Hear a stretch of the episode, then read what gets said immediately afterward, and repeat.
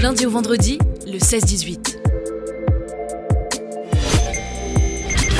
RBS Interview. Et j'ai le plaisir d'accueillir sur RBS Grégory. Salut Grégory. Salut Pierre. Bienvenue à toi. On va parler d'un gros événement. C'est le European Knife Show, un événement international qui se passe euh, à Strasbourg. Déjà la septième édition, tu me disais hors antenne. hein. Tout à fait. Donc un événement international avec des, des exposants de- du monde entier. Et ça parle de couteaux. C'est assez euh, original ou pas. On va en discuter justement. C'est euh, voilà la communauté un peu des, des passionnés de couteaux qui se retrouvent et qui euh, comparent leurs couteaux. Il y a plein de couteaux différents. Déjà, je voulais te poser la question. Déjà en 2017, qu'est-ce qui s'est passé pour que tu crées tout ça? J'imagine que tu étais déjà passionné de couteaux avant.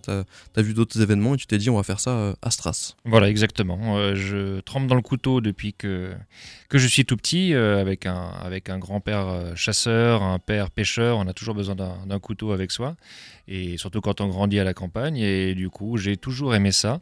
Ça a continué plus tard, et au début des années 2010, je me suis intéressé à la coutellerie artisanale plus spécifiquement, qui m'a fait découvrir un, un monde, euh, un monde très vaste. Et de fil en aiguille, ben, on, s'est dit euh, autour d'une table avec une, bande de copains euh, et ma femme que ben, depuis le milieu des années 90, on n'avait pas eu de, salon de coutellerie notable dans le Grand Est et encore moins à Strasbourg. Et on s'est dit, tiens, il faudrait qu'on refasse ça. quoi. Et on l'a fait. Et grâce à mes, mes connaissances du milieu, les gens que je connaissais, qui ont, qui ont trouvé euh, l'idée excellente, euh, qui ont suivi, on a pu, euh, en, en un an et demi, monter le, le premier salon qui a eu lieu donc en, en 2017. Il y aura bien sûr des artisans qui seront là, des créateurs, des, des collectionneurs. Justement, les créateurs, est-ce qu'en France, on a un gros producteur, créateur de, de couteaux par rapport au reste du monde? Oui, il y a la, la, la, la coutellerie tiernoise qui est un petit peu le creuset de la coutellerie euh, et industrielle et semi-industrielle, mais pas que euh, en France. Mais chaque région a son, modèle spécifique ou euh, les, des endroits où ont été fabriqués des couteaux ou des choses qui coupent, comme Klingenthal juste à côté de chez nous. Par exemple. Euh, mais il y a aussi des, artisans couteliers euh, partout en France. Il y en a de plus en plus d'ailleurs, euh, qui se reconvertissent et qui, aiment beaucoup ça et qui, font découvrir leur, leur couteau, leur création. C'est pas que des outils, c'est beaucoup aussi des choses artistiques. Et voilà, ils viennent, faire découvrir ça sur, sur différents salons en France et le nôtre. Donc le 3 et le 4 février, on aura des Français bien sûr, mais d'autres nationalités aussi. Oui, on a des, des, couteliers qui viennent littéralement du monde entier.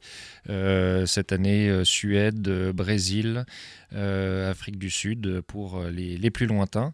Euh, la majorité est quand même française, mais on a euh, tous les ans au moins 30% de, de couteliers qui viennent de l'étranger et de très loin. Alors les couteaux, ça regroupe plein de styles euh, différents. Bien sûr, celui qu'on utilise tous les jours, hein, c'est le couteau euh, de cuisine euh, pour manger avec la fourchette notamment. Mais on peut retrouver ce qu'on appelle les couteaux papillons, donc c'est ceux qui se déplient. Il y a des couteaux pliants, des fixes, de poche, des dagues, des sabres. Est-ce que tu peux nous parler un peu justement de la, diversité qu'on peut retrouver dans, ce game-là du, couteau? Oui, alors tu as raison de le préciser, effectivement. Moi-même, le- le- les couteaux que j'utilise le plus, ce sont mes couteaux de cuisine, au final. Mais j'ai toujours un ou plusieurs couteaux avec moi qui me servent surtout euh, ben, pour manger euh, quand je suis à table, parce que c'est bien plus agréable de, de manger avec un, avec un couteau qui coupe bien. Euh, les couteaux pour bricoler, pour ouvrir les cartons, voilà, il faut avoir ça aussi. Et, et puis après, bon, ce qui est sabre, là, on est plus dans la, dans la déco ou dans la collection. Oui, on va pas l'utiliser les tous les sabres, jours. le les glaives, ce genre de choses, voilà, ou les katanas. Par contre, après, dans les couteaux pliants qui sont les plus utilisés, il y a énormément de déclinaisons en termes de, de technique, euh, de ce qu'on utilise euh, pour les ouvrir, les fermer, euh, les aiguiser aussi d'ailleurs. Et en, et en couteau fixe, il y a bah, la cuisine qu'on a déjà évoquée. on peut les utiliser à la chasse, à la cueillette, à la pêche. Enfin, voilà, les, les utilisations sont vraiment nombreuses et variées. Et il n'y a vraiment pas un couteau à tout faire. Ça, c'est quelque chose que j'ai appris au bout de 20 ans. Euh, il, faut, euh, il faut euh, un couteau quasiment à chaque utilisation. Quoi. Ouais, le fameux couteau suisse, euh, voilà, on- il faut avoir plusieurs styles de couteau pour chaque euh, utilisation. Alors c'est des pièces, forcément, si on est mal intentionné, c'est des pièces qui peuvent être euh, dangereuses. On peut se blesser aussi, j'imagine que ça a pu t'arriver. Ça, on- effectivement, se blesser tout seul, que ce soit en cuisinant ou en les, les affûtant, ça, ça arrive souvent. Par contre, ouais, les, les, les- les mauvaises intentions qui sont réalisées avec sont heureusement très, très, très peu nombreuses. La plupart du temps, malheureusement, malheureusement, ce sont, euh, ça arrive euh, dans, le, dans les ménages, à la maison, avec le couteau de cuisine, ce genre de choses. Et très très rarement dans la rue ou ailleurs. L'utilisation tactique du couteau, et ça, ça, marche super bien dans les films, mais dans la réalité, c'est vraiment à déconseiller. voilà, la seule chose qu'il faut vraiment attaquer avec, avec son couteau, c'est une pomme ou, un saucisson, quoi, ou des oignons. Ça marche. Alors justement, j'imagine qu'il y a tout un marché, hein, plein de collectionneurs, plein de passionnés, donc là, il y a de l'achat, revente, comme dans tous les, marchés. Est-ce qu'on a une législation un peu particulière euh, avec les couteaux, justement, du fait que ce soit, ça peut être potentiellement dangereux? Alors principalement, l'objectif du salon est, alors techniquement, c'est de la vente au déballage euh, de, produits faits par les artisans, donc qui créent eux-mêmes les couteaux qu'ils vont vendre sur place aux, visiteurs. Euh, beaucoup de ces visiteurs sont collectionneurs, donc ils vont aussi ramener des couteaux, se les échanger entre eux, et, voilà. évidemment, quand on transporte autant de ce qui est techniquement une, arme de catégorie D, euh, il est plutôt conseillé de les transporter et non pas de les porter. Donc euh, voilà, pas clipper dans la poche, mais de les avoir euh, dans, un sac emballé. Et à ce moment-là, c'est du transport et c'est tout à fait légitime et, et autorisé. c'est une arme de catégorie D, comme je l'ai dit, qui est en vente libre et transport autorisé. J'imagine que dans les collectionneurs, ça cherche aussi des pièces anciennes, voilà, du 19e siècle, du 20e siècle, etc. Comment ça se conserve les, couteaux? J'imagine que ça dépend peut-être euh, de la matière, quand c'est des couteaux en bois, etc. Oui, oui, oui. Bah, idéalement, éviter les, températures extrêmes, surtout quand les, produits euh, sont naturels, qui sont dessus, les bois de serre, des, des, des molaires de de, mammouths fossilisés, ce genre de choses, c'est, ça peut être, ou même le bois, euh, le bois d'arbre peut être, euh, peut être très fragile. Et donc, euh, voilà, il faut les conserver dans des, dans, des, dans des températures et des humidités bien stables, et idéalement bien graissés, bien huilés, surtout si la lame est carbone, parce qu'après, il existe différents types de, de lames, des lames au carbone, des lames inoxydables. Et donc en fonction, ça, ça change beaucoup de choses sur l'utilisation, sur l'affûtage et sur la conservation. Alors avant qu'on passe au programme du samedi 3 et dimanche 4 février, on va parler peut-être, euh, j'avais une question par rapport à la communauté justement des collectionneurs de couteaux. Est-ce qu'il y a un profil particulier? Est-ce que c'est forcément ou plus souvent des personnes qui sont euh, liées à la chasse, etc. Ou, où on retrouve de tous les, tous les profils Alors avec euh, presque 20 ans d'expérience là-dedans, il y a une chose qui est sûre, c'est qu'il n'y a absolument pas de profil type. Mmh. S'il y a des gens qui viennent de tous les horizons, euh, qui font des choses extrêmement différentes dans la vie. Et j'ai jamais trouvé de, lien entre vraiment euh, d'où viennent les gens, ce qu'ils font et le type de couteau qu'ils achètent. Euh, des collègues de travail peuvent, certains ne pas aimer du tout les couteaux, les autres des petits pliants, et puis les autres des glaives romains.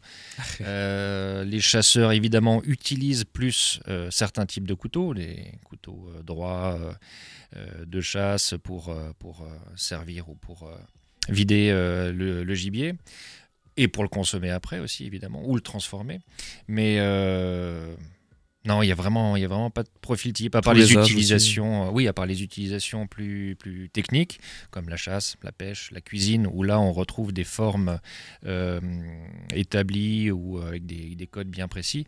Mais sinon, pour ce qui est du couteau personnel à soi qu'on aime, qu'on a dans la poche ou qu'on collectionne, il y a, vraiment de tout. quoi. Ça marche des jeunes, des plus âgés, un peu.